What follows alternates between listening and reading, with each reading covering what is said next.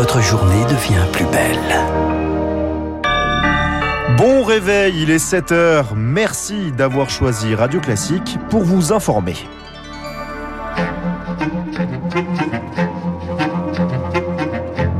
La matinale de Radio Classique avec Gaël Giordana. À la une de votre journal, Charles Bonner, trop de ferries, trop de paquebots, Marseille ne veut plus de bateaux géants, trop polluants et trop bruyants. Le Sénat fait son retour dans la vie politique. La Chambre haute, souvent considérée comme secondaire, prend de l'importance. Et puis les femmes résistent mieux au Covid que les hommes. Pourquoi? Les scientifiques s'interrogent. Radio Classique. Marseille ne veut plus être envahi de paquebots. En pleine canicule, la pollution est à son comble. Rajoutez à cela le bruit, les Marseillais sont à bout. Le rythme a repris après la pause Covid à Mignard. La mairie vient de lancer une pétition. En une semaine, elle a déjà recueilli plus de 40 000 signatures. Preuve que les Marseillais en ont assez d'être saturés des fumées toxiques en provenance du port, explique Hervé Manchon, adjoint au maire en charge de la biodiversité. Les navires les plus polluants, qu'ils soient croisiéristes, porte-containers, cargo, doivent se mettre aux normes. Ce que l'on demande nous aujourd'hui, c'est une loi qui s'applique partout et qui euh, permet très vite de faire évoluer les réglementations et qui incite les armateurs à transformer leur motorisation, à mettre en place les filtres à particules, à s'orienter vers la voile, euh, puisqu'elle existe pour les gros porteurs, vers l'hydrogène, à faire l'effort nécessaire pour que leur activité économique ne se fasse pas sur le dos de la santé de la planète. Et en l'occurrence des Marseillais. Mais si la mairie ne veut plus de bateaux poubelles anciens et pollueurs. Elle ne veut plus non plus de bateaux de croisière neufs, mais qui peuvent transporter jusqu'à 9000 personnes. Dominique Robin, directeur de l'Atmos Sud, l'observatoire de surveillance de la qualité de l'air en région sud. Aujourd'hui, un paquebot récent de très grande taille, c'est à peu près deux fois les émissions de la ferry. Donc vous voyez qu'individuellement, ça reste quand même de gros émetteurs, même si proportionnellement à la taille, aux besoins énergétiques de chaque navire, ils sont quand même assez performants. Mais couplés aux autres navires, ils polluent autant aujourd'hui que l'ensemble du transport routier sur Marseille. Anne Mignard et dans les Bouches du Rhône, toujours les incendies. Un pompier est décédé hier, victime d'une infection bactérienne survenue lorsqu'il intervenait dans la lutte contre l'incendie dans le sud d'Avignon, feu provoqué par le passage d'un train en Ardèche. L'origine est sans doute criminelle. Bonjour Pierre Collat. Bonjour. Une garde à vue est en cours. Celle d'un homme d'une quarantaine d'années. Il a été interpellé hier en fin de matinée à Saint-Julien-du-Cerf. C'était à quelques kilomètres au nord de l'incendie. Les gendarmes l'ont arrêté alors qu'il sortait d'un buisson et tentait de remonter dans son pick-up en état d'ébriété. Il n'a pas pu être entendu tout de suite.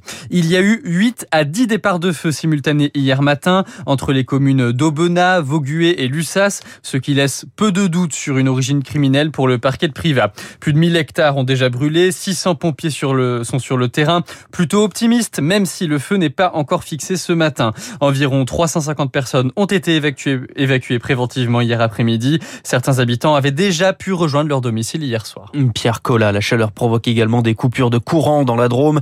Plusieurs commerces de la zone commerciale de Saint-Paul-les-Romans et de la zone industrielle de Romans-sur-Isère privés d'électricité hier à cause de la surchauffe du réseau. Ce 28 juillet, marqué par une alerte, alerte annuelle de l'ONG WWF et du Global Footprint Network, c'est aujourd'hui le jour du dépassement, le jour où la planète a consommé toutes les ressources qu'elle peut renouveler en un an.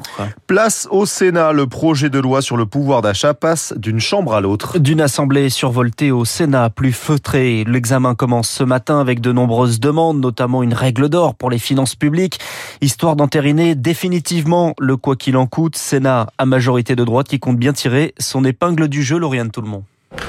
Deux salles, deux ambiances. Ici, pas de cris, d'invectives, à peine quelques exclamations. À côté de l'Assemblée, c'est une oasis pour les ministres, s'amusant sénateurs. Pourtant, jusque-là, il boudait la Chambre haute. Mais depuis, tout a bien changé, note le président des Républicains au Sénat, Bruno Retailleau. Il y a beaucoup moins de mépris, beaucoup moins d'arrogance. Il ne peut pas y avoir de texte sans nos accords. Voilà. Donc le gouvernement, je pense, commence à l'apprendre. La majorité, texte par texte, tant convoité par le gouvernement, c'est ici, affirme le sénateur Horizon Claude On nous dit, voilà, il faudrait que la France apprenne à faire des compromis, comme en Allemagne, comme dans les pays nordiques. L'Assemblée, oui, il va falloir qu'elle apprenne ça. Le Sénat, il a l'habitude depuis très longtemps. Pour le pouvoir d'achat, les sénateurs comptent faire entendre leur propre voix sur les aides aux collectivités, la redevance audiovisuelle ou la taxe sur les super profits. Ils sont là pour réparer les ratés de l'Assemblée, affirme la centriste Françoise Gattel. Il y a des amendements qui atterrissent, on ne sait pas comment, c'est pas sérieux. C'est un travail bâclé parce que ça arrive trop tard et trop vite. Nous ici, on est vraiment là parfois pour corriger, apporter de la sagesse. La première ministre a même donné exceptionnellement la priorité au Sénat pour examiner à la rentrée le projet de loi sur l'immigration. Belle esquive des députés insoumis RN, remarque un sénateur socialiste. Lauriane monde les chiffres du chômage publiés hier, une baisse dans la catégorie A de 0,8% au deuxième trimestre. Légère baisse après un fort recul l'an passé. 7h05, troisième jour de la tournée diplomatique d'Emmanuel Macron en Afrique. Aujourd'hui en Guinée-Bissau, hier au Bénin, où le chef de l'État a qualifié la Russie d'une des dernières puissances coloniales. À son retour, Emmanuel Macron recevra ce soir Mohamed Ben Salman, prince héritier d'Arabie Saoudite, pour évoquer les exportations de pétrole. On y revient dans le journal de 7h30 sur les exportations de blé d'Ukraine. C'est au menu d'une discussion entre le secrétaire d'État américain et Anthony Blinken dans les prochains jours avec son homologue russe, Sergei Lavrov. L'Ukraine espère commencer les exportations dès cette semaine. Dans la discussion entre diplomates américains et russes, le sort des Américains détenus en Russie. C'est l'un des symptômes les plus connus du Covid, la perte du goût et de l'odorat. Et 5% des malades en sont durablement affectés. C'est le résultat d'une étude publiée ce matin dans le British Medical Journal, le Covid, maladie face à laquelle les femmes résistent mieux que les hommes, moins contaminés et surtout moins touchés par de formes graves. Pourquoi? Eh bien, l'INSERM a tenté d'y répondre dans une étude à Naïo. 310 femmes et hommes ont été suivis pour les besoins de cette étude de tous âges, 19 ans pour le plus jeune, 97 ans pour le plus âgé. Cet écart d'âge a permis de dresser un premier constat, comme l'explique Jean-Charles Guéry, directeur de recherche à l'INSAM et qui a supervisé ces travaux. On sait que les oestrogènes ont un effet sur la compréhension du biais de sexe dans le Covid-19, mais ce qui a été également montré, c'est qu'on retrouvait un biais de sexe, et ce, à tous les âges de la vie, y compris euh, chez les personnes à plus de 80 ans. Une protection plus importante que l'on retrouve donc après la ménopause. En clair, ça signifie que les oestrogènes, les hormones féminines, ne sont pas les seuls responsables de l'immunité des femmes. Alors pour expliquer cette meilleure réponse immunitaire, les chercheurs se sont intéressés à un gène, le TLR7, qui protège contre le Covid-19 et ils ont regardé quel chromosome codait ce gène. Jean-Charles Guéry. Le gène TLR7 se trouve sur l'X et les femmes ayant deux chromosomes X, probablement que le maintien du biais de sexe avec l'âge dans la fonction de ces cellules serait plus un facteur génétique lié à qu'un effet d'hormone. Un facteur génétique qui explique également, selon ce chercheur, que les femmes développent moins de Covid long que les hommes. Les explications d'Anna Huo se posent aussi la question de l'origine du virus. C'est le marché de Wuhan en Chine, disait mardi deux études. L'Organisation mondiale de la santé va continuer son enquête en estimant que toutes les hypothèses restent sur la table. Leurs avis ont rythmé ces deux années de Covid. Les experts du Conseil scientifique, avant de s'effacer progressivement, il n'existera plus à partir du 31 juillet, remplacé selon les mots du ministre de la Santé François Braun par une équipe commando de scientifiques de très haut niveau. Vous l'avez sûrement remarqué si vous êtes en vacances. Louer une voiture de location, c'est parfois indispensable, mais cela peut s'avérer être très cher. 524 euros la semaine, c'est deux fois plus qu'en 2020. Et encore, il faut compter sur les prix du carburant en hausse. La tendance d'augmentation des prix s'observe partout en Europe. Et là aussi, le Covid est responsable.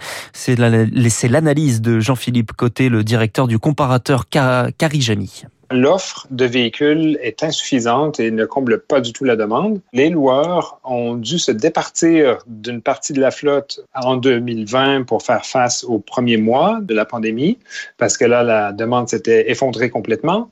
Et maintenant, c'est super difficile pour les loueurs de reconstituer la flotte parce qu'il manque des véhicules et on le voit même pour les particuliers qui doivent attendre parfois des mois avant de prendre livraison d'un véhicule neuf. Et puis arrêt brutal pour les Bleus au féminin. Les rêves de finale s'envolent battus hier à l'Euro de football par l'Allemagne de Buzyn qui affrontera l'Allemagne, les Anglaises chez elles dimanche soir en finale.